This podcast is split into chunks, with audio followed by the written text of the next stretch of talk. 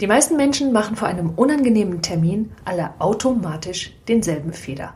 Und noch dazu einen, den Sie ganz leicht vermeiden könnten. Mein Name ist Sandra Eversberg und wenn Sie wissen wollen, wie Sie dafür sorgen, einem für Sie unangenehmen Termin gelassen entgegenzutreten, dann bleiben Sie jetzt dran.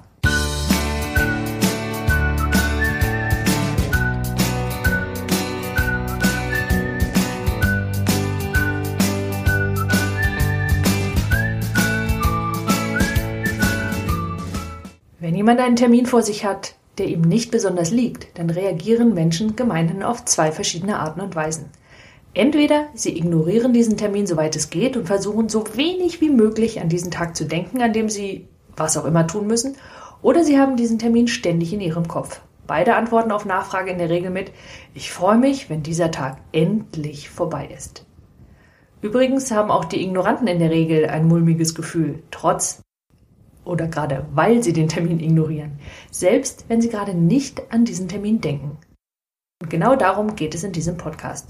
Denn die Frage lautet doch, wie können Sie dieses mulmige Gefühl, was Ihnen bisher bereits die Tage im Vorfeld madig gemacht hat, loswerden und gelassen bleiben, selbst wenn in ein paar Tagen ein Termin vor der Tür steht, den Sie sehr ungern wahrnehmen? Dabei ist es übrigens völlig gleichgültig, ob es sich um einen Termin beim Zahnarzt, eine Unterredung mit Ihrem Chef, einen Vortrag oder sonst irgendetwas handelt, was Sie eigentlich am liebsten vermeiden würden. Vor meiner Klientin zum Beispiel liegt ein Zahnarzttermin. Es ist jedoch noch etwa eine Woche hin und sie schläft schon jetzt unruhig. Was in diesem speziellen Fall auch damit zu tun hat, dass sie früher unter einer seltenen Bluterkrankheit litt, die sie inzwischen jedoch gut im Griff hat.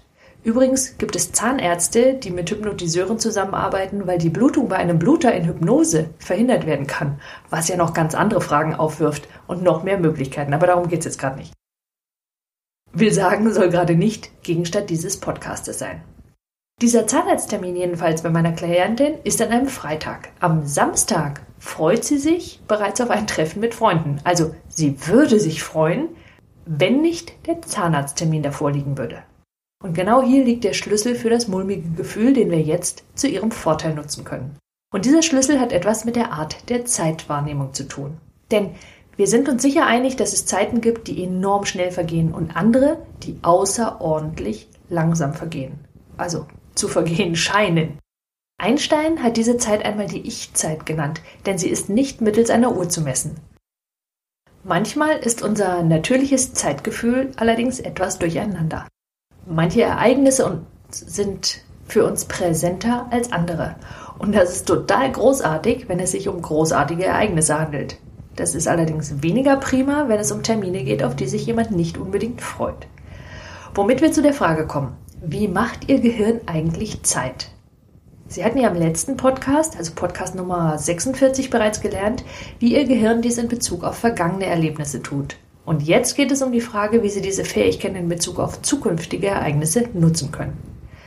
Wenn Sie zufälligerweise gerade einen von diesen eher unangenehmen Terminen vor sich liegen haben, dann tun Sie doch einmal Folgendes. Und wenn Sie zu denen gehören, die gerade keinen solchen Termin vor sich haben, dann freut es mich sehr für Sie und Sie können folgende Übung trotzdem machen. Also als erstes denken Sie bitte an irgendetwas, das Sie nicht besonders ungern tun, wobei Sie allerdings auch nicht völlig aus dem Häuschen vor Vorfreude geraten. Ich meine damit irgendeine Tätigkeit, die in nächster Zeit ansteht und von der Sie wissen, dass Sie sie leicht erledigen werden.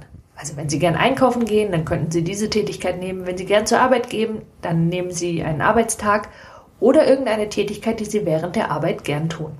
Sie können auch ein Treffen mit Freunden dazu benutzen. Voraussetzung ist nur, dass Sie weder völlig aus dem Häuschen deswegen geraten, vor lauter Vorfreude, noch völlig gelangweilt sind. Tendenziell sollten Sie sich jedoch eher auf die Tätigkeit bzw. diesen Termin freuen. Sie denken also an diesen Termin. Dann strecken Sie die Hände vor sich aus und entfernen Sie nun die linke Hand von der rechten so weit, bis der Zwischenraum zwischen Ihren Händen in etwa den Zeitraum wiedergibt, den Sie für diese eher angenehme Tätigkeit erfühlen. Will sagen, von Ihrer linken zu Ihrer rechten Hand dauert es also gefühlt so und so lang. Und da drin liegt keine Logik. Deshalb versuchen Sie gar nicht erst logisch vorzugehen. Es geht um die gefühlte Zeit, also die von Einstein als Ich-Zeit bezeichnete Zeit. Schütteln Sie dann die Hände aus und denken Sie kurz an irgendetwas anderes. Strecken Sie dann noch einmal die Hände aus und denken Sie nun an den zukünftigen, eher unangenehmen Termin. halten Sie Ihre Hände so weit voneinander entfernt, wie die Zeitdauer Ihres unangenehmen Termins gefühlt dauert. Erstaunlich, was? Fast immer ist der unangenehme Termin im Verhältnis dem eher angenehmen Termin erheblich verlängert. Und zwar oft um ein Vielfaches. Wie gesagt, da drin liegt überhaupt keine Logik.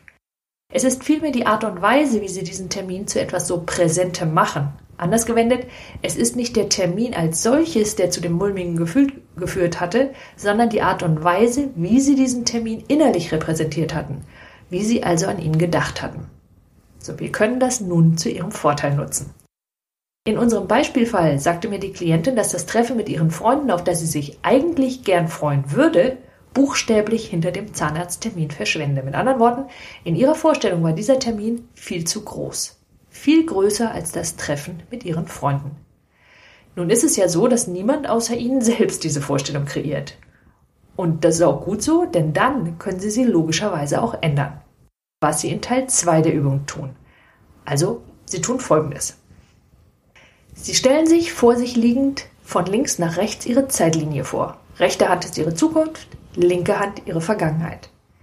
Finden Sie in Ihrer nahen Zukunft ein Ereignis, auf das Sie sich freuen. Räumen Sie für dieses Ereignis Zeit auf Ihrer gedachten Zeitlinie ein, und zwar jede Menge. Verkleinern Sie nun buchstäblich den unangenehmen Termin so weit, bis Sie ein inneres Gefühl von, na darüber brauche ich mich nun wirklich nicht aufzuregen, fühlen. Sie können diesen früher unangenehmen Termin zusätzlich auf Ihrer Zeitlinie verschieben, am besten bis auf die linke Seite, sodass es beginnt sich so anzufühlen, als wäre er bereits vergangen. Noch dazu positiv vergangen. Rechnen Sie nun kurz im Kopf die Summe von 84 und 37 aus. Und dann blicken Sie noch einmal auf Ihre Zeitlinie und sehen Sie diesen positiv vergangenen Termin sehr klein auf Ihrer Zeitlinie liegen. Und dann wenden Sie sich einfach irgendetwas zu, was Sie nun zu tun haben. Und bestimmt gibt es etwas, das Sie gerade jetzt gern tun wollen. Am besten etwas, das Sie prima ablenkt. Vergessen Sie diese Übung einfach. Äh, was war das noch gleich?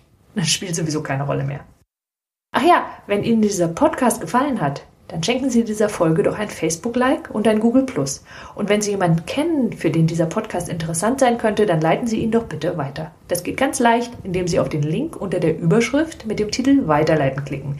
Es öffnet sich ein E-Mail-Fenster, in das Sie die E-Mail-Adresse Ihrer Freundin, Ihres Freundes oder eines Kollegen oder Bekannten eintragen.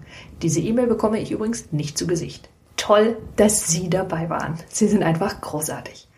Alle Beiträge erhalten Sie übrigens ganz automatisch, wenn Sie meinen Newsletter abonnieren und zusätzlich erhalten Sie Links zu Videos und zu Webinaren, die ich nur per E-Mail versende. Ich freue mich auf Sie in meinem nächsten Podcast. Bis dahin, nutzen Sie Ihre Talente. Die Welt braucht sie.